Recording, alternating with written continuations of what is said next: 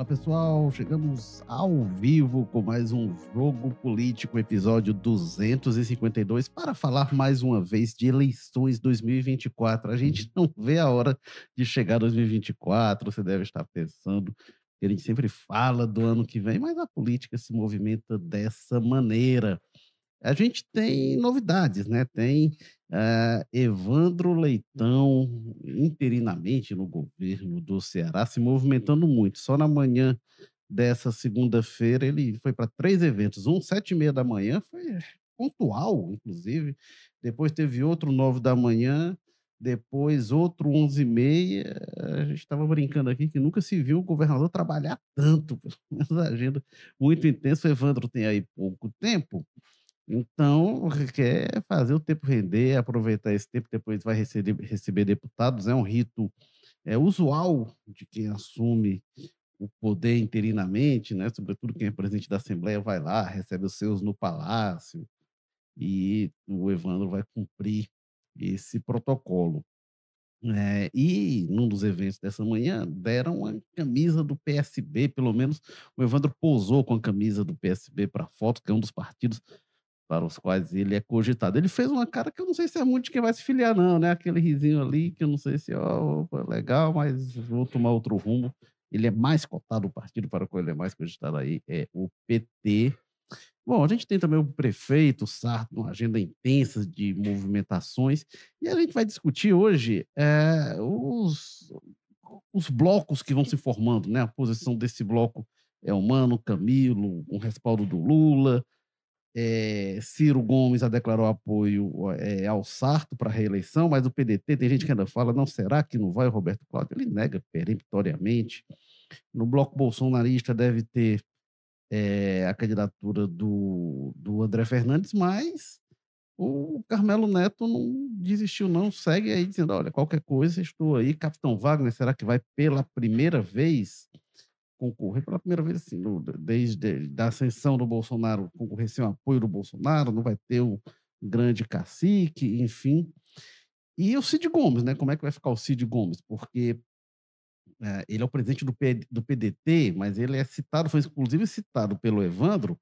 O Evandro disse que concorre pelo bloco liderado pelo Camilo, pelo Elmano e pelo Cid. Será que combinou com o Cid? O Cid não vai apoiar o candidato do partido dele. São alguns pontos que a gente vai tratar aqui neste jogo político, no qual temos a presença de Walter George, diretor de opinião do Povo e colunista. Bem-vindo mais uma vez, Walter. Olá, Érico Firmo. Olá, quem está nos acompanhando. Bom dia, boa tarde, boa noite, né? Mais uma vez ainda trabalhando, sem estar de férias, mas se aproxima o dia, viu? E boa, e boa tarde, bom dia, boa tarde, boa noite aos nossos colegas que você vai apresentar daqui a pouco para a gente bater esse papo. E como você disse, falar um pouquinho de 2024, mas muito de 2022, né? O problema de 2000 e, da, do, da, na política do, do, do Ceará hoje é que, além de 2024 já ter chegado, 2022 ainda não terminou. Pois é. E temos também a participação de Júlia Duarte, repórter de política do O Povo. Há uma semana a Júlia estava lá em Limoeiro do Norte. É, a Júlia me disse que chegou lá em Limoeiro, achou que não estava muito quente. E não, está super agradável aqui, mas depois disse que no ar-condicionado mesmo estava um calorão. Mas agora está, a Júlia está nesse gostoso ar-condicionado do nosso estúdio aqui na Guanambi 282. Bem-vinda, Júlia. Oi, Érico, boa tarde. Quem está assistindo a gente, ouvindo, quem vai escutar depois, enfim, sejam bem-vindos. Boa tarde às meninas também aqui com a gente. E olha, esclarecendo que não foi bem isso que eu disse. Eu disse que não estava tão quente como tinham me prometido. Aí lá para as duas horas da tarde, o prometido chegou e ficou realmente muito quente, insuportável de calor. Mas o importante foi a pauta, foi o que eu consegui extrair de lá. Enfim, mas muito quente, viu?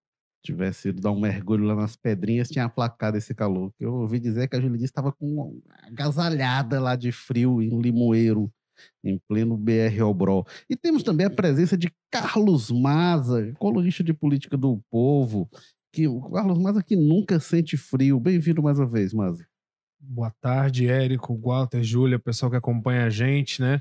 Vamos ver se ainda tem algum assunto para a gente comentar depois dessa grande preâmbula que você fez, apresentou tudo aí que aconteceu ao longo do dia com maestria. Pois é, Érico, eu lembro até que quando eu cheguei aqui, né, me mudei para o Ceará ali para os idos de 2009, é, depois de uns anos aqui já pelo jornal, fui dar, fazer umas pautas lá em Sobral, e todo mundo com aquelas histórias, a cidade mais quente do mundo, Sobral, quente, quente, quente. Cheguei, aos dois dias que eu fui lá, peguei chuva, friozinho. Olha, clima agradável essa cidade aqui. Não é nada do que falavam, mas enfim. É, na outra vez que eu voltei lá, eu peguei, se eu não me engano, era o maior calor da, da, da década no Ceará, que foi, tinha sido justamente no dia que eu tava lá, e aí sim fez jus à cidade. Mas enfim, tá calor e há frio também no Ceará. E vamos que vamos, que tem muito assunto de política para comentar. Se vocês quiserem falar de calor, a gente pode falar um pouquinho sobre Iguatu. A gente já experimentou, já, já experimentei também. Já com o Carlos Madra experimentei um calor tanto de Sobral como de Iguatu. Vai lá no Iguatu, a gente ali. dá um mergulho no tem, Trussu. Aí... tem o Aracati chegando no final da tarde. Ah, doutor, pois é. Bom, e participação mais importante de todas, que é a sua, que acompanha a gente é, e quem quiser comentar lá pelo YouTube, já tem vários comentários. A gente adora os comentários de vocês, então já trago aqui comentários, perguntas, participações. Mas eu vou, vamos para aquecendo logo. Walter Jorge, o Cid Gomes vai apoiar o candidato do PDT ou você acha que ele vai dar uma rasteira do partido? Essa pergunta vale quantos milhões de dólares? Olha, essa questão do CID, a gente já teve a oportunidade de discutir aqui algumas vezes, e ela é, meio, é, é, muito confusa, e vai ficando confusa à medida em que o tempo passa. A gente chegou a discutir o seguinte: bom, houve um acordo lá no, no PDT, esse acordo, com, com esse acordo, o CID assume a presidência do partido até o final do ano, depois devolve ao André Figueiredo. Bom, ele vai devolver ao André Figueiredo no momento mais decisivo, né? Então, que acordo é esse? O que, é, o que esse tempo foi dado para ele foi para ele fazer o quê? E aí veio a famosa reunião que ele comandou, onde ele entregou a carta de anuência, ele conduziu o partido a oferecer uma carta de anuência ao, ao Evandro Leitão, e aquilo desencadeou outra crise, inclusive com, com o André Figueiredo falando e depois recuando, mas admitindo a possibilidade até de ele antecipar que iria romper o tal, o tal acordo entre eles. Então, os passos, os movimentos do eles são claros no seguinte sentido. Ele está trabalhando hoje, nesse momento, pelo Evandro Leitão. É. Que, e o que ele fez com relação à carta da doença me deixa isso, me indica isso muito claro. Ou seja, ele está trabalhando contra a ideia de reeleição do prefeito José Sarto, que ele tem, sobre quem ele dá algumas declarações meio já, já chegou a dizer, não, é o seguinte, se não tiver bem avaliado, a gente afasta, bota outro no lugar como candidato e acabou. É, a gente já comentou até aqui, teve fala dele, né, dizendo que o Sarto tinha que trabalhar e parecia que está trabalhando. É, é, é, é, ele vai ali no limiar de, de então, chamar então, de... assim, a gente pode dizer hoje que o Cid, o, essa declaração do Evandro Leitão faz muito sentido. Dizer, eu sou, eu sou do bloco do Camilo, do Elmano e do Cid. Faz muito sentido essa declaração. Agora, como isso vai ser administrado dentro do partido, imaginando que ele vai permanecer no PDT.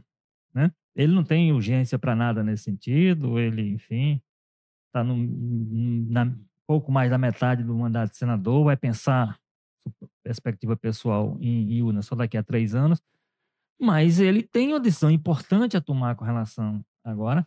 A decisão que ele tomar, o caminho que ele adotar, vai definir muita coisa, inclusive com relação ao futuro dele. Mas a situação dele eu acho muito complicada é complicada porque, inclusive, tem esse outro componente que a gente não sabe até que ponto hum, está, em que ponto está a relação com o irmão. Até se fala mais recentemente em reaproximação ou coisa desse tipo, mas o fato é que eles saíram do, da eleição do ano passado não apenas distanciado, rompido, sem falar, inclusive, um com o outro. Então, é, é um personagem hoje que eu diria difícil de a gente, de, de a gente tentar entender para onde vai, considerando esses movimentos que ele, que ele tem feito, que são movimentos um tanto confusos, mesmo que apontando para mim numa linha clara no seguinte sentido. É, dificilmente o Cid vai estar num bloco, pelo menos com entusiasmo, que ele pode fazer como fez ano passado, é se distanciar. Se o partido tomar uma decisão que for do, vai de encontro ao, ao que ele pensa, que o desagrade, de ele cruzar os braços de novo. Mas assim, mas cruzar o braço, um líder com o peso do CID, cruzar o braço em duas eleições importantes seguidas, ele meio que está se decretando né, a pessoa já sem Só peso. É, né? é uma pessoa já sem peso, sem perspectiva, porque a palavra dele deveria ser importante para definir muita coisa. Como foi ano passado, a omissão dele definiu muita coisa naquela eleição. né? Evidentemente, se o Cid tem se envolvido na campanha do Roberto Cláudio, com, com entusiasmo, alguma coisa poderia ter sido diferente. Pelo menos a performance não seria tão ruim quanto foi do candidato do PDT. Acho que foi, não sei se foi, acho que foi na semana passada que o Eudoro falou aqui, né, que o nome combustível, quando ele fica calado, o meio político É um- entende, né? É uma posição muito, é uma posição que vem. Agora, você fazer isso duas vezes seguidas, e, por exemplo, porque a eleição do ano, ano que vem ela é muito importante para o PDT do Ceará, para essas lideranças, porque vai estar em jogo, a gente sempre diz isso aqui e é preciso repetir, o controle que o PDT tem hoje na maior cidade do Brasil. Não é qualquer cidade. É o Fortaleza é estrategicamente fundamental para o PDT, porque dá ao partido, se, manti, se mantido, o discurso que ele tem hoje de administrar uma cidade com quase 3 milhões de habitantes, como é Fortaleza, uma das maiores metrópoles do Brasil, uma cidade influente. Se perde o controle também disso, o partido, inclusive esse grupo do Ceará, principalmente, perde parte do seu discurso, inclusive, para esse embate nacional por espaço, essa disputa nacional. Então, eu acho que o Cid é uma incógnita. Agora, ele vai ter que tomar a decisão. Vai ser difícil para ele se omitir pela segunda vez, pela segunda eleição seguida, eleição importante, sem que isso represente para o seu futuro próximo, que aí, como eu disse, ele só vai botar o nome dele para alguma disputa, se imagina daqui a três anos. Mas uma omissão, uma segunda omissão dele agora se teria um custo muito alto para o futuro do que ele projeta de para, para o que ele projeta de futuro em relação a si próprio. E ele é um, é um político novo, é uma pessoa nova, então tem perspectiva pela frente. Muito embora ele tenha dado declaração de desestímulo mais para trás, até apontou um pouco para essa história de aposentadoria, que eu não acredito. Né? O que está acontecendo é que ele está perdendo mesmo força política e está tentando fazer uns passos agora que possam é, recuperar um pouco desse poder, só que por enquanto a coisa está muito confusa, porque nós temos hoje um, um uma política no Ceará muito controlada por um grupo que a gente sabe que está liderada pelo é um grupo liderado pelo pelo senador, né, pelo ministro Camilo Santana. É, o, que é improvável é a gente ver o Cid em 2024 lá no palanque do Sarto, depois das coisas que ele falou do Sarto. E, inclusive, teve uma matéria que saiu no Globo ontem que fala que, via nacional, via conversas com o PT nacional, o Carlos Lupe vai tentar garantir apoio para o palanque do PDT no Ceará, em Fortaleza. É difícil, né? E aí foram perguntar, hoje, um- num dos eventos que o, o Evandro foi, como governador em exercício, foram perguntar para ele eh, se ele acha. eh, no- eu, eu- só ouvi o áudio, então não sei quem foi o repórter de qual veículo que perguntou, senão daria o crédito. Perguntou se ele eh, eh, tem receio de que, dessa informação do Globo, de que o Carlos Lupe pode impedir a candidatura dele pelo, PD, pelo PT ou pelo PSB. E o Evandro responde mais ou menos assim: o Carlos Lupe impedir e depois demonstrando uma certa surpresa. E depois fala e dá uma resposta lá sem querer se comprometer muito, não diz se vai ser Mas é candidato a ou surpresa não. que faz sentido, né? Assim, se você achar que o Lupe é quem vai resolver as coisas aqui em Fortaleza, você está Mas apostando. é a lógica do Cid, né? O Cid tá tentando, achando que via nacional pode, só que a coisa desgastou a tal ponto que eu não sei. Mas é, eu queria aqui um olhar da a Júlia Duarte, que é da região metropolitana de Fortaleza. Ela é moradora de Calcaia, é leitora de Calcaia também, né, Júlia? É, é, o pessoal pensa que a gente. É pedido para declarar o voto, é isso? não, é, é porque, a, a- é porque, é porque a, a gente aqui, o pessoal vê, pensa que a gente tudo. Não, o pessoal vota junto, sabe? Todo mundo quem apoia e tal. Eu não tinha certeza nem de onde a Júlia votava, né? Mas imagino que ela, como moradora de Calcaia, residente de Calcaia, é, é eleitora de Calcaia, mas é com o olhar da região metropolitana, porque tem o Capitão Wagner lá é, no Maracanaú, né? E o Capitão Wagner está lá, mas deve voltar para Fortaleza. E o Wagner, ele se associou muito à, à, à imagem do bolsonarismo desde 2018. Né? Ele nasceu em 2018, ele é um dos coordenadores da campanha do Wagner aqui na região. 2020 concorrendo com o apoio dele, 2022 também, e por ano que vem a tendência é que o, o Bolsonaro, que é o PL, lance. Vai ter que ver como é que vai estar o Bolsonaro daqui para lá, né? Mas lance o André Fernandes a prefeito de Fortaleza. E o Wagner, ele concorreu em 2016, não tinha o Bolsonaro, mas tinha um apoio ali é, do, do, do Eunício Oliveira, o MDB ali com muita força, acho que o PSTB estava junto também se não me engano. E aí o Wagner hoje deve ir, e não sei até que ponto pode ajudar ou atrapalhar o discurso dele. Ele vai ter um discurso mais de independência, de aquele discurso contra tudo isso aí, que de vez em quando se surge. O que, que, que você projeta para ele, Júlia? Moradora e votante lá em Calcaia, sim. Ma é. Mais fortalezense, né? Fortalezense, nasci aqui. Nasci aqui no Antônio Prudente. É, pois é, essa estratégia às vezes cola, né? Do tipo, eu sou contra todos, a política é horrível, eu vou ser a pessoa diferente que vai salvar esse município e vou fazer a diferença. Só que aí tem essa questão de ter essa divisão na direita, né? O foco dele sempre foi Fortaleza, sempre foi, desde o momento que ele assumiu a pasta lá em Maracanã, todo mundo já sabia, todo mundo perguntava para ele, mas seu foco é em Fortaleza, e o meu foco é em Fortaleza.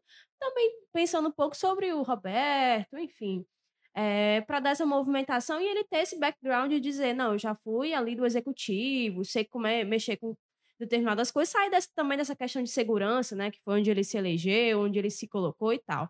E eu queria fazer só um adendo, que era assim, a gente falava muito sobre o André Fernandes, dele tá muito ligado com o bolsonarismo, tá ali com a família Bolsonaro, mas na época que saiu essa confirmação, digamos assim, que seria ele, enfim, o Carmelo cumpriu agendas é, enfim, participou de agenda junto com a família Bolsonaro, estava lá, foi junto, deu aquela atenção, tanto que tem até um vídeo bem que a gente trouxe, repercutiu, e ele tá lá no fundo, e eu até parei o vídeo para analisar, nossa, é ele que tá mesmo nesse vídeo, muito polêmico, enfim, ele fez essa participação, se colocou à disposição de estar tá ali, de dar as mãos, de dizer, não, eu tô compartilhando dessa mesma ideia, enfim, eu acho que não, ele não é carta descartada, ele pode aparecer aí, talvez se o quem quiser apontar, quem não quiser, ele tá por ali. É, semana passada, inclusive, o Carmelo andou postando, acho que foi semana passada, sobre uma pesquisa, teria o nome dele, mostrou, ele agradecendo, enfim, eu nem vi o resultado da pesquisa mesmo, mas ele chegou a postar, né? Então o Carmelo Pois é, não tá descartado. E eu acho que o Bru Wagner, eles ficaram, a gente teve até várias falas trocadas de não, tem que me dar apoio, não, eu já dei apoio para eles, eles têm que me dar apoio agora.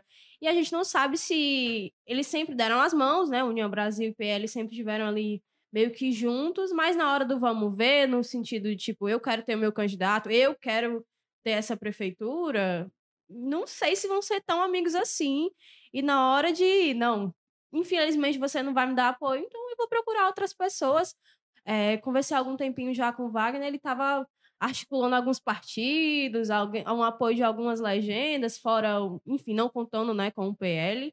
E, mas ele, o foco aqui vai ser Fortaleza e ele vai bater de frente com todo mundo, né? Ele não, não tem meio que esse arco de aliança tão definido. Então, o único adversário, digamos assim, no mesmo campo seria o PL. É, os bolsonaristas que falam cravam que vai ter a candidatura, vai ter candidatura própria. O Arcilon Gonçalves, que é o prefeito do Eusébio, ele não é tão convicto assim, não, vamos ver a competitividade, enfim, e até provocou reação do André Fernandes exaltado, opa, que conversa é essa? E Bom, a gente vai é, é, ter de, de, de, acompanhar, porque pode ter uma briga interna, porque o Acilon tem o comando do partido, ele já foi muito alinhado com o grupo governista. Mas o André pro... controla em Fortaleza, né? É, mas aí, e aí não sei como é que a Nacional iria mediar um conflito eventualmente. Né? E a gente já viu essa questão deles dois em polos opostos, né? Isso. Quando teve votação, os deputados votando com o governo, o Acilon falou: olha, não é problema meu é o problema da direção nacional, eles que resolvam, eu não posso dar opinião de nada porque não estou muito por dentro. E aí os deputados mais bolsonaristas, o André, inclusive, teve aquela, aquela famosa briga né, no grupo dos deputados.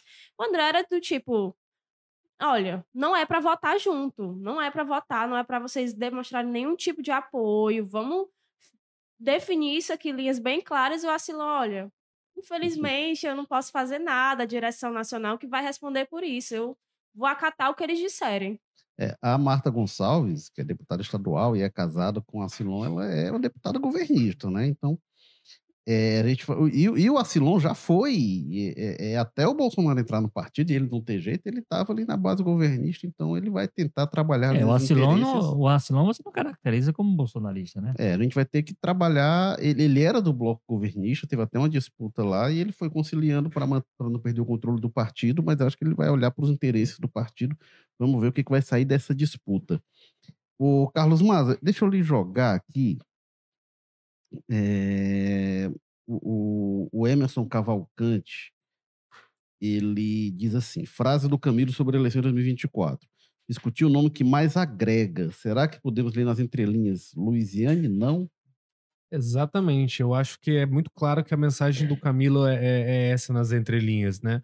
É, o que a gente tem visto da movimentação ali do Camilo até agora não deixa esconder nem um pouco, né? Que o candidato do Camilo para a eleição do ano que vem em Fortaleza é o Evandro Leitão, né? Tanto que ele escalou o Evandro aí como praticamente o chofé pessoal dele, sempre que ele tá por aqui por Fortaleza ou em algum interior do Ceará, sempre quem chega dirigindo o carro com o Camilo é o Evandro, né? Nos eventos que teve, até naquela homenagem que ele recebeu no Banco do Nordeste, sempre colado, sempre juntos ali em todas essas agendas e que para mim parece muito claro, né? Até essa articulação que tem sido feita, né? Quando o Evandro aparece lá em Brasília, se reunindo com o Lula, quando o Evandro vai receber Lula em aeroporto, tudo isso aí é sempre com o Camilo ali a tiracolo.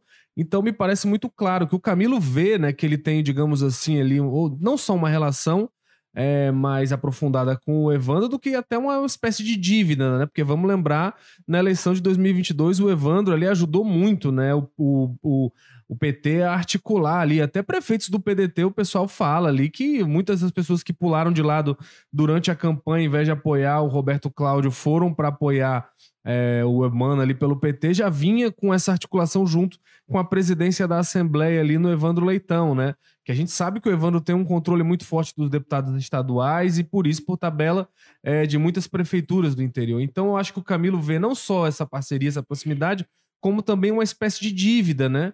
Sobre o impacto que o Evandro teve na eleição do, é, do Almano de Freitas. E aí a Luiziane vem como aquela coisa, né? Luiziane fala pela Luiziane, pelo grupo dela, é uma liderança bem naquele estilo clássico tradicional do PT, né? É, se viabilizou contra tudo e contra todos lá atrás, sem, sem interesse do próprio partido do Lula, que lá em 2004 queria apoiar o Inácio. Então fica uma coisa, até um cenário um pouco parecido nesse aspecto, né? Fica aquela superestrutura do PT muito. Não, o Evandro, por ter esse controle dos deputados estaduais, dos prefeitos do interior, seria um cara para voltar né, ao mais próximo possível daquela velha base, né? Então a gente falou, ó, se a gente conseguisse transferiu o Evandro para outro partido, né? E ali o Roberto Cláudio, o Sarto perdem a eleição em Fortaleza, perdem em Fortaleza, que é o último reduto desse grupo, poderia se até depois enxotar eles do PDT e reaproximar todo mundo, né? É, e quando a Luiziane não é bem um nome para isso, né? A gente sabe que a Luiziane tem os interesses dela e tá longe de agradar todo esse pessoal. Então, enfim, tem um patamar muito diferente com a Luiziane candidata e o que eu vejo, assim, em bastidor, né, o que os deputados falam é isso, né? Toda a movimentação é, dos cabeças desse grupo ali, principalmente em torno do Camilo, é para viabilizar a candidatura do Evandro, de, é, do Evandro Leitão, né? É ele que está muito por trás também dessa articulação toda.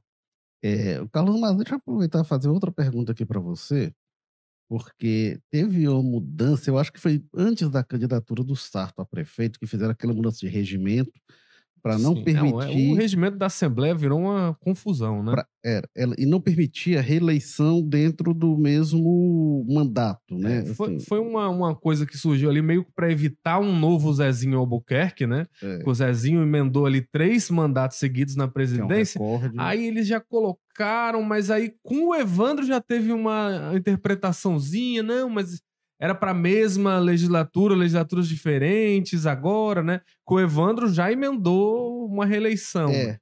Mas, mas como não era na mesma eleição. Mas tem um ponto que eu não lembro se entrou, mas Domingo Sávio traz aqui, ele diz o seguinte: quero saber como será a nova eleição para a presidência da Assembleia, já que o regimento diz que, que deve ter nova eleição se o parlamentar da mesa mudar de partido. Diz sim, lá tem um. Eu acho que é no artigo 15, é bem no início, na promoção, diz lá já que perderá a vaga na mesa diretora o parlamentar que Eu tava até fazendo um texto sobre isso, conversando com o pessoal aí, agora o Domingos me entregou.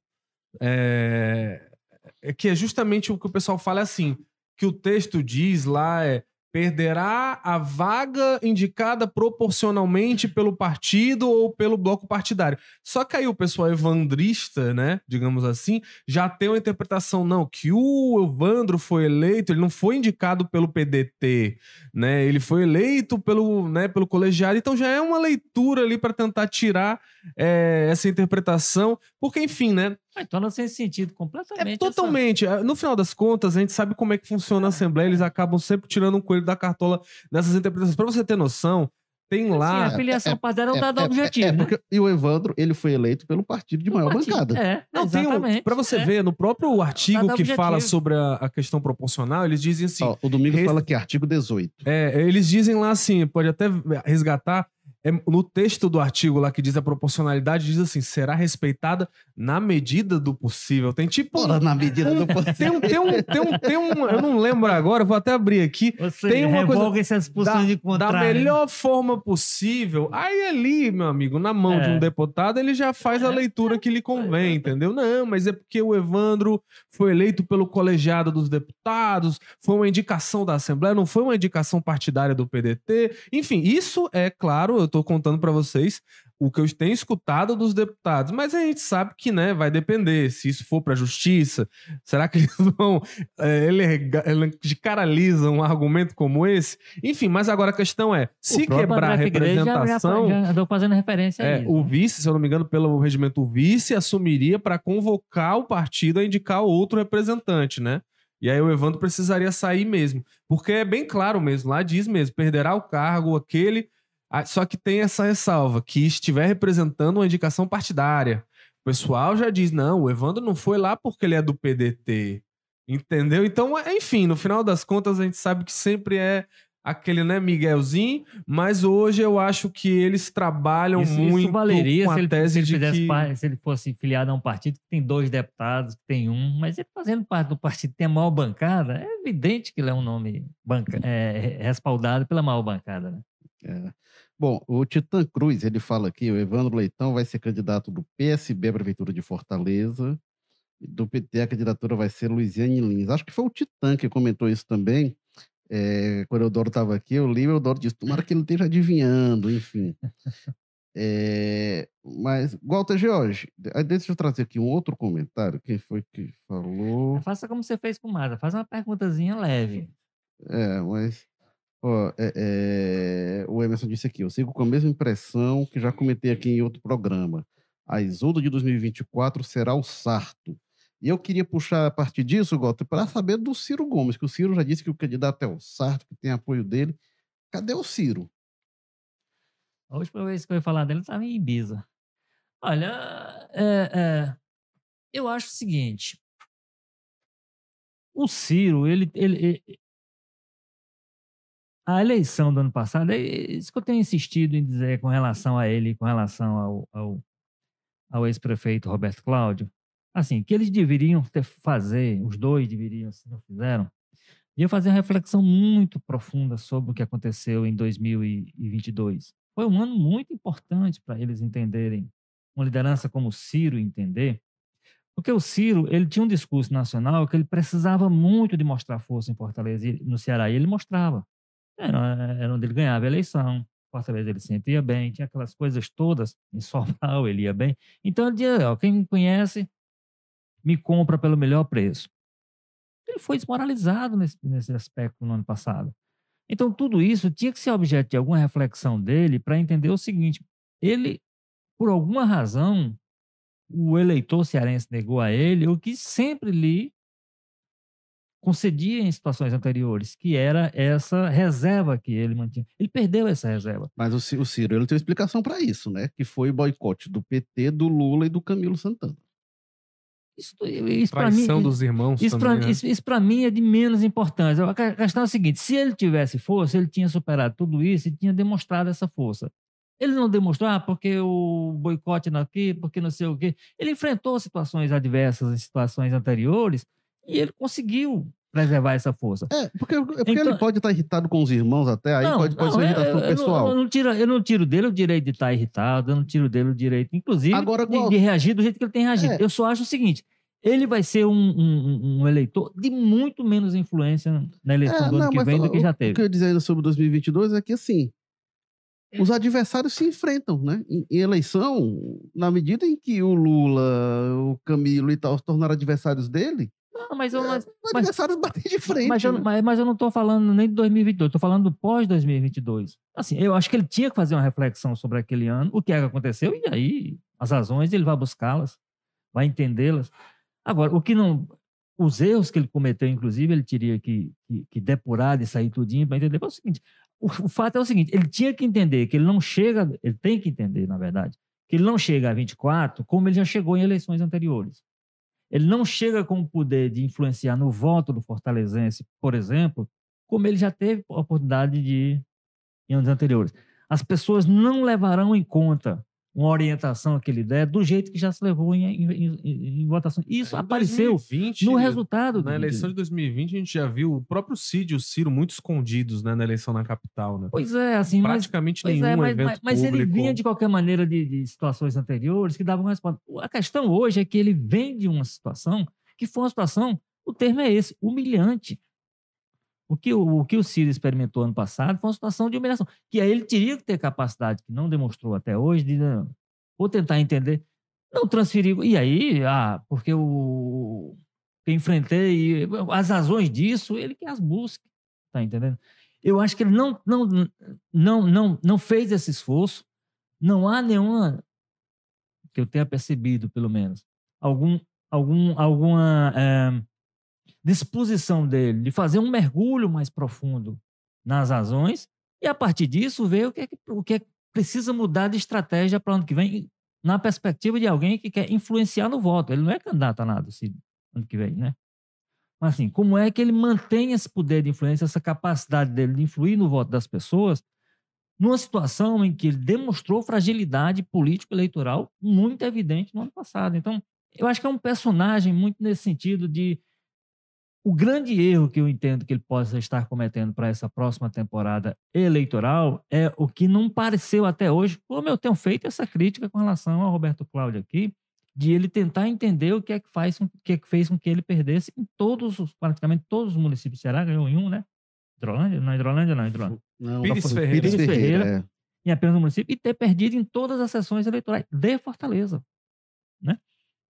Todas as urnas, né? A- a- acho que ele ganhou em duas. Ganhou em duas. Acho que Foi uma, Duas, uma né? no conjunto Palmeiras e uma na Praia de É. Iracema, se É, não engano. É, um argumento que eles utilizam que é também a eleição nacional ter um impacto na estadual Pois que não é. terá na Pois, municipal. né? pois é, mas uh, isso não valia para as outras situações anteriores, não. A questão é a seguinte: e aí, quando você vai olhar o cenário nacional, por isso que eu digo, se, se o cenário nacional interfere, significa dizer que o Ciro terá muito menos força, porque o Ciro era um, era um personagem nacional. Muito embora ele seja local, mas era uma disputa nacional, ele estava na disputa nacional. Então, eu, eu, eu, eu entendo isso, sabe, Érico? Eu, eu, eu acho que o, o Ciro, que aí representa esse grupo que está hoje em torno do prefeito Roberto, Roberto prefeito Zé Sarto, tem, uma, tem uma reflexão que eles não fizeram. Ou pelo menos não fizeram publicamente. Eles podem até ter feito entre eles. Eu, É, mas eu acho que a reflexão foi essa. A Eu- culpa é do Camilo, é, a culpa é do Lula. transferiu culpa para todo lado é porque eles estavam, olha, como você disse, bom, se, se eram adversários, estavam disputando. É. Se, se- se optou por fazer uma disputa, disputou-se. Ah, mas foram, em- como é, foram desonestos, foram não sei o quê, foram isso, foram aquilo. Bom, havia uma disputa. E dentro dessa disputa, cada qual usou suas armas e, e o fato é que você, quando você foi contar os votos, você teve uma performance do Ciro muito ruim. Aí, se fizeram essa reflexão e chegaram a essa conclusão, chegaram a uma conclusão, para mim, equivocada. E que isso repercutirá na performance que terão no próximo ano. Eu acho que eu acho que seria importante, inclusive do ponto de ao invés de transferir, porque aí acaba transferindo responsabilidade até para o eleitor, que toma lá a sua decisão com base nessa confusão toda. A culpa é de É, quem não e votou. ulti- última lógico. instância é essa. Mas, é. mas me parece isso, Walter. Eles fizeram a reflexão e eles concluíram isso. E eu acho que o Ciro não se ausentar, de certa forma, se ausentar mesmo dessa versão local, né? Enfim, ele tem a newsletter dele, mas é mais focado em Lula, Nacional, é. é nacional. E ele se ausenta de propósito, assim, ele poderia fazer essa reflexão, como o Gualto estava dizendo, de não, eu não fui bem, e é isso, mas agora E eu, eu posso. acho, sabe, Júlio, que ele, ele, ele- ele devia, como, como o cenário cearense sempre foi tratado como uma coisa à parte, inclusive para esse respaldo nacional, ele poderia fazer uma análise exclusivamente local para tentar entender o que é que aconteceu localmente, para agir a partir disso. O cenário nacional, o cenário nacional, que aí ele E é uma coisa que ele sempre teve lá. E ele poderia fazer esse retorno, digamos assim, para casa, né? Para onde. Enfim, Fortaleza, Sobral. E aí fica essa ausência. E na ausência dele, outras figuras vão entrar nesse local. E aí ele ficar remoendo. Não, porque o Camilo tava, tá ocupando esse espaço. Ah, porque Fulano tá ocupando esse espaço. É um espaço que ele poderia fazer esse retorno e dizer. Porque acho que pro eleitorado acaba fugindo da mente. Se você não tá ali todos os dias falando, se você não tá ali se fazendo presente, se você não faz as suas respe- reflexões publicamente, o eleitor não tem como adivinhar, não tem como ler a cabeça e dizer, olha, ele estava pensando isso e aquilo foi a razão X, Y, não sei o quê.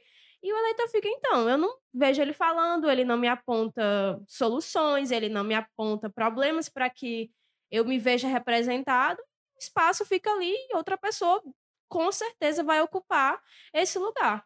É, agora você traz uma questão muito boa, Júlio. Até jogar essa para o Carlos Maza, porque o Ciro ele está retraído, mas ele tem feito manifestações de nível nacional. Até aqui fez palestra e tal e falou algumas coisas. Sobre a política do Ceará, a gente tentou ouvi-lo algumas vezes. Ele falou muito pouco. Teve um evento do PDT que ele chegou lá, não deu entrevista, declarou apoio ao- à reeleição do Sarto. De- Fez comentários, mas não especificamente do, do governo do Elmano, falou das facções e tal, enfim. Mas ele não, eu não lembro ainda, Maza e demais, assim, algo mais específico dele em relação ao governo do Elmano. E aí eu recupero, porque o Ciro, desde sempre, foi governo aqui no Ceará. Né? Ele concorreu lá, é, apoiou Tasso, apoiou. Aí depois ele mesmo foi governador, depois apoiou Tasso, apoiou o Lúcio, até ali no fim, ele foi dos últimos segurando ali o apoio ao Lúcio antes do partido romper para lançar o Cid, apoiou obviamente o Cid, apoiou o Camilo, teve o rompimento no ano passado. Eu não sei se é até falta de jeito, Carlos Mata, para fazer oposição no Ceará, mas será que o Ciro vislumbra alguma coisa? Não, não vou partir para a oposição no Ceará, posso perder os aliados que ainda estão comigo, não- buscar algum espaço ali de composição. Ele já trocou até algumas palavras amenas em relação a- a- a- ao Elmano, algum evento que estavam junto. Ele fez, o Elmano fez, fez algum elogio e o, o, o Ciro tem evitado criticar. Qual você acha que é a estratégia do Ciro em relação ao governo Elmano e no governo do Ceará? Olha, eu não diria nem que é que eu acho, né? É o que eu venho conversando com pedetistas, inclusive gente que gosta muito do Ciro e que é, se considera muito próxima, e a sensação que eu vejo entre todos eles é de que o Ciro não achou norte, né? E ele claramente personalizou muito aquela questão ali no colo do Camilo Santana e do Lula, principalmente, né? Mas eu acho que aqui no cenário local, claramente, muito mais no Camilo. E até a grande, assim, aparição mais pública de falar do Ceará, né? Foi naquela entrevista, ao podcast é, lá do Sistema Verdes Mares, do Ponto Poder, em que ele fez dezenas de ataques muito fortes contra o Camilo. E aí, ao falar do Eumano, foi até cortês, né? Não fez grandes críticas ali, até fez alguns reconhecimentos ao Humano, apesar de deixar claro que não estava dos mais otimistas com o governo do Eumano, não. Então eu acho que a impressão que tem e o que eu vejo escutando do pessoal é que parece que o Ciro está sem norte com relação à política aqui no Ceará, porque sempre que se trata disso, acaba a questão ali recaindo nessa questão familiar, que ele eu acho que ainda não processou muito bem, né? E toda vez que ele fala, ele fala com muita dor e com muito ali querendo evitar a coisa, mas todos os movimentos que a gente escuta falar que o Ciro faz e que são poucos e raros, e é aquela coisa bem bastidor, é no sentido de jogar o PDT daqui na oposição, né? O que eu ouvia de falar de mais recentemente foi que o Ciro teria procurado o André, né?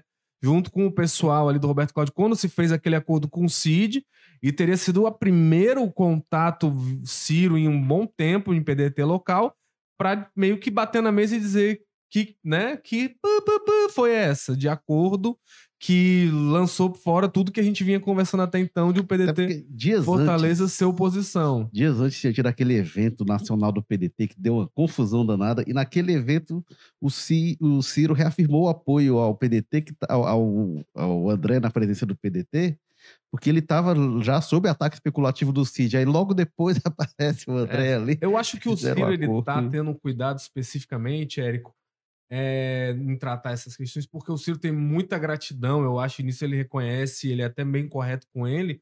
Uma coisa que é rara pro Ciro, né? De não chutar o pau da barraca, não, ele com o Carlos Lupe.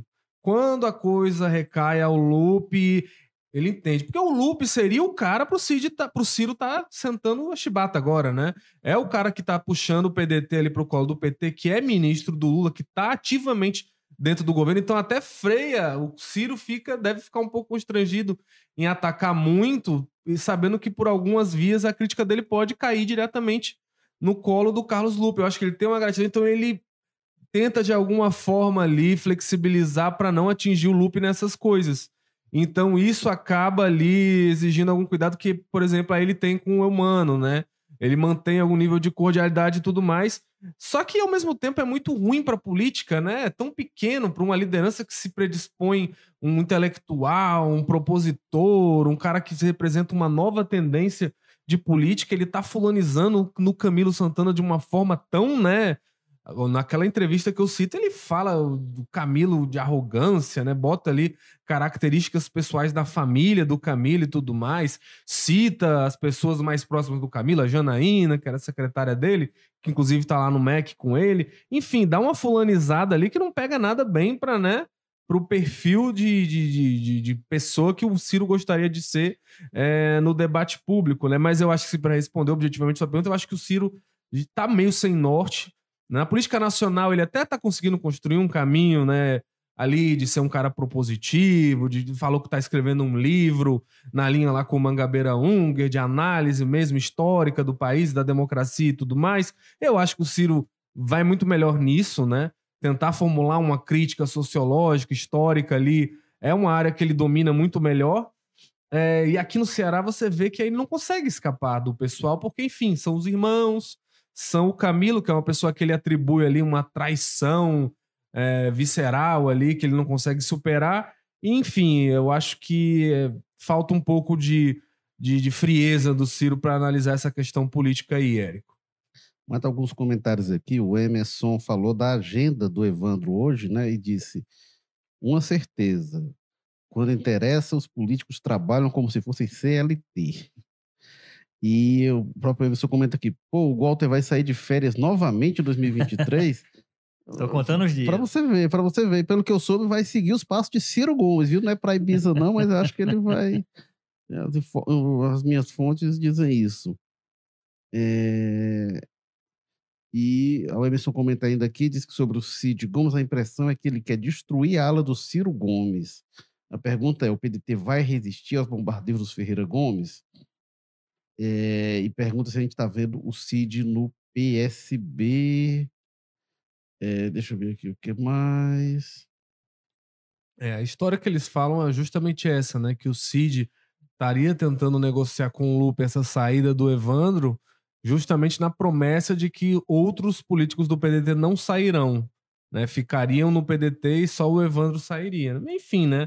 Eu Uhum. acho que né, o Cid está sendo muito inocente em achar que uma questão dessa É, mas talvez o medo, vai ser reduz- resolvida o nacionalmente. medo do Lupe talvez é que abra a porta e deixe ela meio só encostada para os outros virem É, sair Lembrando também, né? que o tanto de prefeito que tá saindo do PDT para ir pro PT, o PT tá uns 14 prefeitos já nesse- nesses últimos meses, eles já estão atraindo. Então o Evandro sai com a garantia que os outros os prefeitos também não vão fazer a mesma movimentação. Europa, eu tô indo, mas você fica aí, viu? Diz, "Oh, como assim? Não, Ele que- pulou do barco, eu não posso ir junto. Vamos puxar, se for puxar histórico, né? Esses prefeitos que hoje estão no PDT, a maioria era tucano lá atrás na época do Taço, muitos eram do PFL, né? Que depois virou o DEM, enf- enfim. Então, essa questão de ideologia, de aproximação esquerda ou direita, né? Passa longe desse debate aí. A verdade verdadeira, cara, é que essa carta de anuência é um retrocesso. Era uma coisa interessante que você tinha essa, essa, essa obrigação, não, tirar pelo menos um mandato. Depois veio a, A janela já foi uma, uma frestazinha para bagunça, né?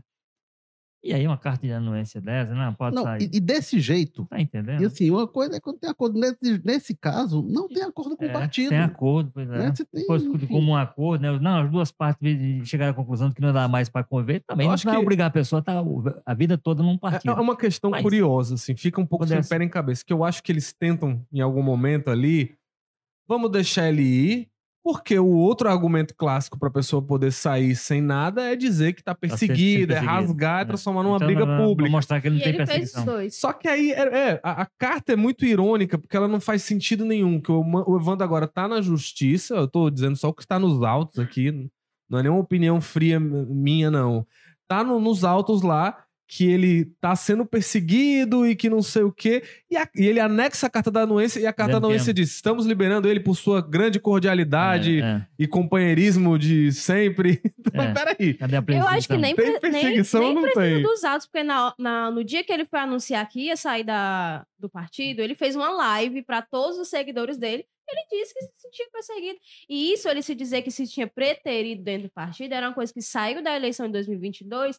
Todo mundo chegou lá na Assembleia perguntando para ele: e aí, como é que fica?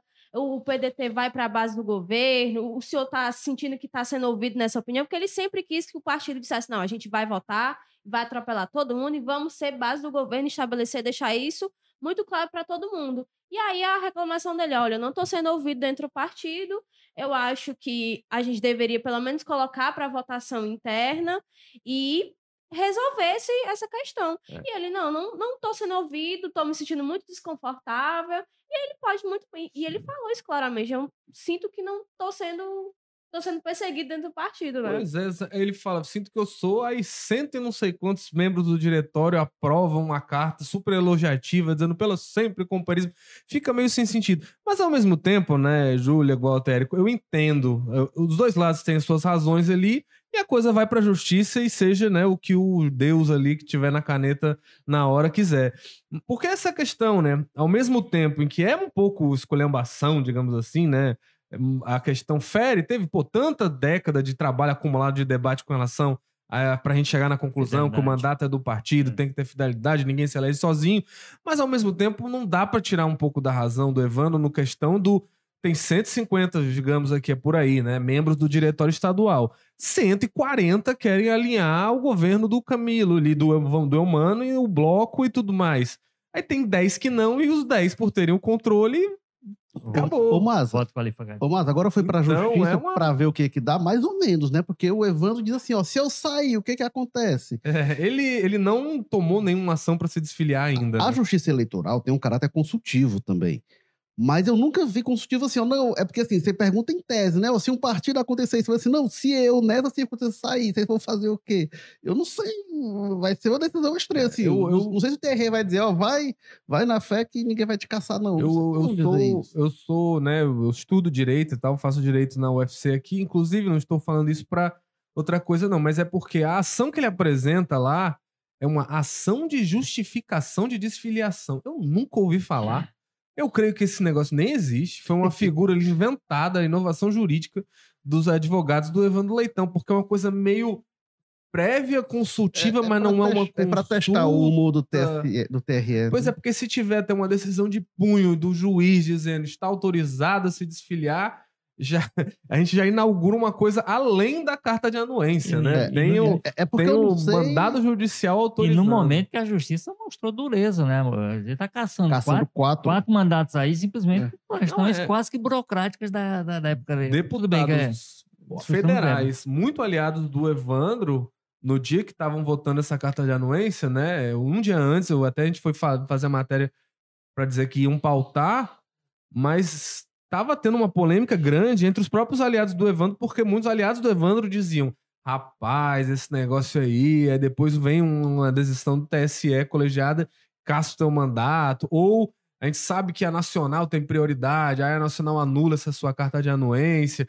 Então tinha já um debate incerteza já nesse nível. Então imagine hoje, né? É. a verdade- própria mas- votação foi meio estranha.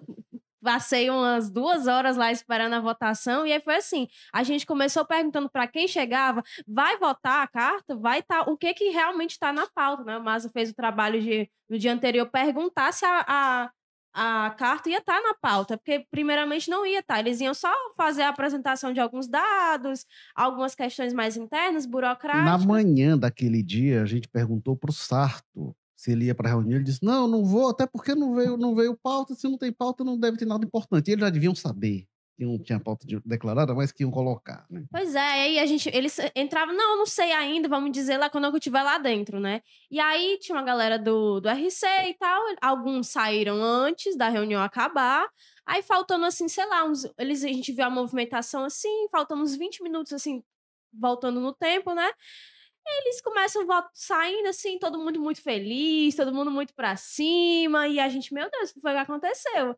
Aí não, realmente a carta foi votada. Então foi assim, nos últimos 20 minutos da reunião, eles, não, vamos votar, gente. Já saiu a galera aqui, vamos votar, vai dar certo. E aí foi, né? E a maioria, eles disseram que só sete abstenções.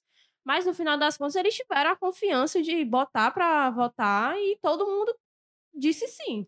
É, isso aí me parece aquele negócio do cara fazer assim, ó. Vem cá, se eu matar tal pessoa, eu pego quantos anos de cadeia? Não, não sei se é a justiça funciona desse jeito, né? O Ed Ramos, acho que foi quando a gente falou aqui do Ciro, né, que, que ele alega que sofreu boicote e tal, e aí ele diz que boicote, kkkk. É, o Domingos fala o seguinte, mas o Domingos sabe, a ressalva que o Maza está dizendo é aquela do parágrafo 4 do artigo 7 que estabelece que a mesa deve ser representada, deve, deve ter representação proporcional tanto quanto possível. Obrigado aí, o Domingos. Tanto quanto possível, né? Aí o Emerson diz aqui: é, se eu fosse adepto de teorias conspiratórias, eu iria achar que há um acerto entre o Camilo, Eudoro e Cid para no futuro breve Cid ir para o PSB e assumir o partido aqui. Será? Bom, já, já tinham falado aqui, acho que o, o, é, alguém tinha falado do. O PSB virou o planão B de todo mundo, né? É. Tá todo mundo olhando para ele ali no horizonte. O Ramon Silva diz aqui: reforma do judiciário já, reforma política já. O Emerson diz: Ciro Carlos Mesquita na esfera estadual. Sempre governista. É... Não, mas aí é tudo bem, né? Na trajetória que você disse, mas nesse momento, não, nesse momento ele está no grupo que, inclusive, resiste a entrar no, a, a participar do governo, né? É.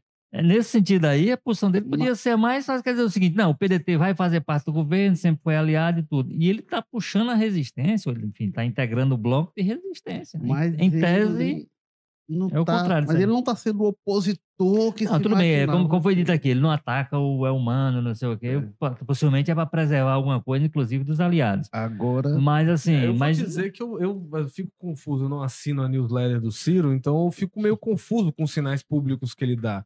É, esculhambando uma coisa, de repente aparece com o Mercadante dizendo o grandioso trabalho do Mercadante no BNDES, aí você fica meio Tá, e aí? Aí daqui a pouco ele vai tirar outra foto com o Galípolo, com a Haddad, dizendo a mesma coisa. É, é meio confuso, eu vou confessar pra vocês. Ele teve reunião com o Haddad? Com a Haddad, não. É, mas ele com, soltou eu, eu aquela do Mercadante do Mercadante, nada. Sim, depois é. de várias críticas à política econômica, o, o, o, Mercadante é um dos principais atores da política econômica do, do governo do Lula. Então, é, é crítico ou não é? É um pouco confuso, eu acho.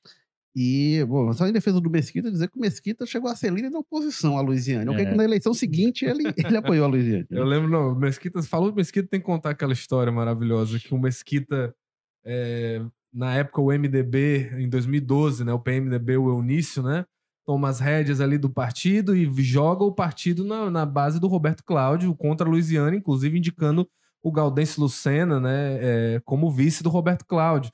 E aí a bancada do PMDB, né, que era o Mesquita, o Casimiro lá, ficam meio insatisfeitos porque eles estavam com a Luiziane e tudo mais.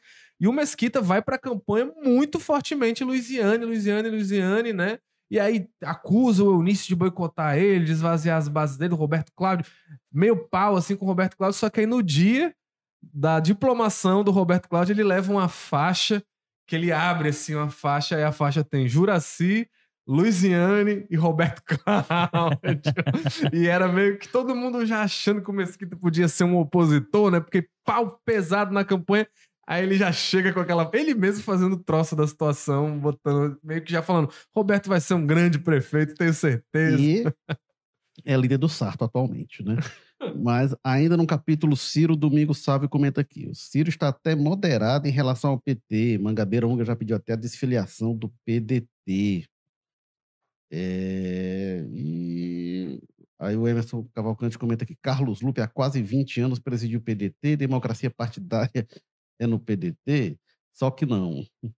E o Wilton Designer diz aqui: precisamos de políticos de direita, precisamos mudar esses políticos atuais. Capitão prefeito, capitão prefeito, enfim. É... O Walter Jorge, então, agora, é, então, a gente falou aqui de Ciro, falou de Cid, falou de Bolsonaro.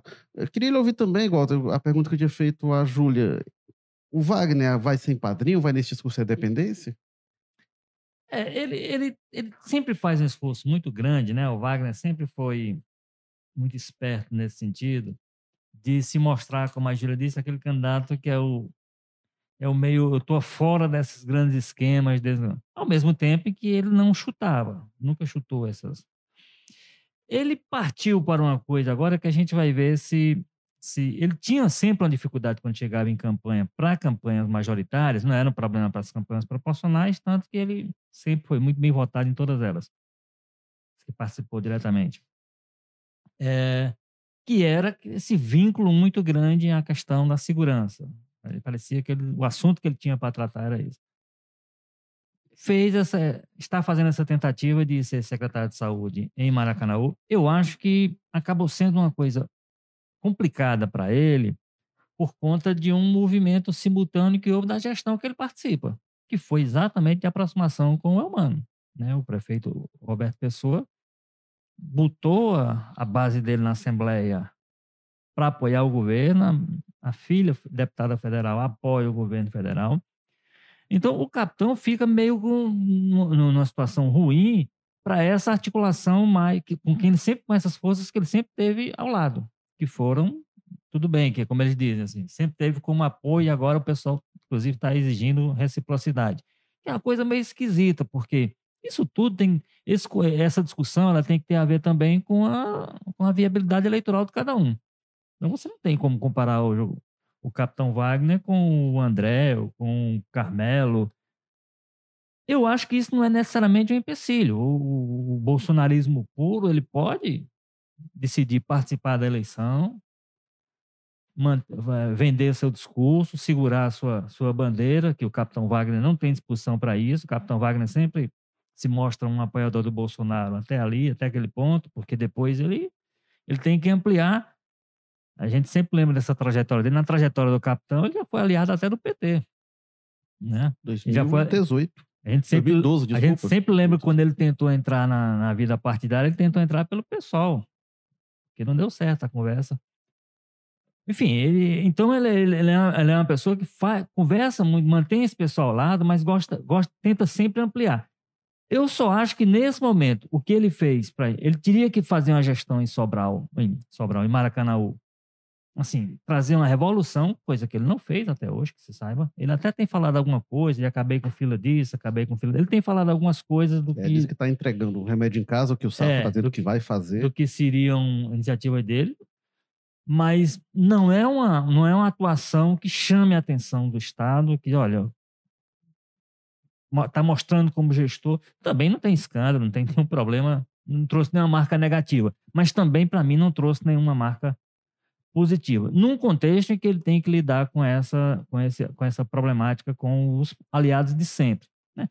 E aí, se tiver a candidatura dele, se tiver a candidatura do Bolsonaro e tiver a candidatura ainda do senador Eduardo Girão, como está apontado, aí eu acho que começa a correr risco até de, na perspectiva que a gente tem uma campanha aqui, a gente tem uma coisa muito aberta, porque inclusive não tem nem pesquisa séria que para a gente levar em consideração. Mas você tem três blocos fortes, teoricamente fortes. Você tem o bloco da prefeitura que é forte. Se vem uma candidatura que está como está projetada, com apoio do Camilo, com apoio do governador, com apoio do governo federal, e sendo, um, por exemplo, alguém com o perfil do, do Evandro Leitão, que junta algumas forças políticas, você tem um segundo bloco muito forte. Se o capitão vacilar se o capitão não fizer um movimento certo por aqui, ele corre risco até de um segundo turno. A gente estava falando muito de segundo turno ano passado, acabou não tendo nem segundo turno. Mas se ele, se ele não faz uns passos certos aqui, ele pode até estar fora do segundo turno. Então, até isso ele tem que precificar para saber se vale a pena essa, essa divisão no primeiro turno nesse nível que está projetado, se isso não pode comprometer até essa possibilidade. Muito embora ele seja qualquer, mesmo que a gente não tenha pesquisa, né, mas até pelo recall, se fizer uma pesquisa hoje, o Wagner vai estar ali num primeiro, no segundo, no, na segunda colocação, mas num primeiro, acho que na maioria das pesquisas que se fizer. Né? É um nome muito forte, é um, tem um recall, recall muito forte. Agora, eu entendo que esses passos que ele deu até agora, que pareciam passos interessantes nesse sentido, principalmente, e mostrar sua capacidade de gestor em Maracanã, ainda não trouxeram para ele uma marca que, que gera diferencial na campanha, não. A gente tá já já se encaminhando para o fim. Vixe, já passei do horário. Nossa, mas vamos aqui é, para a rodada é final. Ô, ô, Júlia, é, a gente falou aqui sobre o peso né, do, do, do, Ciro, por exemplo, o Walter comentou, eu concordo que não deve ter, a, um, deve ter um peso muito menor, porque o Ciro encolheu. Ao mesmo tempo, se, se confia muito, e foi decisivo em 2022, a coisa do Camilo, do Lula, esse apoio mas acho Três que... vezes mais forte. É, não a, sei. A, a Fortaleza vai estar três vezes mais forte porque não vai ter Fortaleza, né? Pois é. Na época era Fortaleza, mas Estado é, e, é, mas e União. Vamos projetar isso, né? Enfim. Vai ser o Ministério da, da Educação, o Lula e o... eu, acho, eu, acho, eu, acho, que eles vão colocar o quatro vezes mais forte. Viu? Massapeta, aí, teve, teve cinco vezes os mais fortes, que era... é. Acho que foi no Tauá também, é, domingos, era os, né? era os três... Quatro vezes mais forte. Mas o AJ e a prefeita lá, né? Então acho que vão colocar isso. Essa eleição, a gente já comentou aqui, não lembro quem falou, ela é descasada, né? Ela não é, é, é, é junto com a eleição presidencial, do governador. E a Fortaleza, né? Você acha que o peso, o fator Lula, o fator Camilo, o próprio humano vai ser o mesmo ou pode se dissipar? Acho que o mesmo mesmo é diferente todo mundo tá no mesmo palanque, você tá vendo lá a pessoa e tal, naquele ritmo de, de eleição. Até muito se fala que quando não tem segundo turno, né, primeiro turno acaba ficando esvaziado. Mas a gente tem que lembrar, né, eu já fiz várias projeções, já conversei com vários especialistas falando que o desempenho do governo federal esse ano e parte do ano que vem vai definir muito os candidatos que vão subir pela bandeira do PT. No sentido, tipo, não que, é, enfim, vá fazer grandes, grandes coisas, como a gente viu nas últimas eleições. Mas tem um peso, no sentido de é o presidente que está ali, é o presidente nacional do partido, é um ministro que está ali. E muitos ministros que estão hoje, né, já fazem esse trabalho de conversar com as suas bases políticas. Então a gente vê o Camilo aqui no Ceará, mas a gente tem outros ministros que estão já se articulando, estão conversando, estão chamando os seus deputados é, já tentando identificar quem pode ser suas candidaturas e tal, mas é uma movimentação que quem está no poder, quem está na gestão, tem essa preocupação. Então, o Sarto que já está fazendo essa movimentação, né, trabalhando horrores, CLT, o Evandro também cumprindo essas, essas agendas, e a gente tem que perceber que não é do nada, né? E um dos comentários que a gente escuta da população, não, porque a gente quase não vê eles. Mas, realmente, quando chega esse período assim, é entrega, é entrega, é inauguração, e você acho que faz diferença a população ver lá o candidato apertando a mão, é, passeando pelo bairro, subindo lá no palanque, as pessoas que ele estão, tipo, no santinho, faz muita diferença. Então, acho que o desempenho de quem está no governo vai influenciar. E os padrinhos políticos, né, seja ministro, seja presidente, enfim, governador, também vai fazer a diferença na hora da população ver, não, aquela pessoa está com o governador atual. A gente fala muito aqui do Ceará, né? Mas a gente tem que ver que é um contexto de vários municípios pelo Brasil inteiro. Carlos Maza, tem uma questão que o Walter tinha levantado algum tempo atrás e o Domingos Sávio traz aqui. Pense que se o Cid fosse candidato a prefeito de Fortaleza, toda essa confusão se dissiparia. O irmão do RC assumiria no Senado.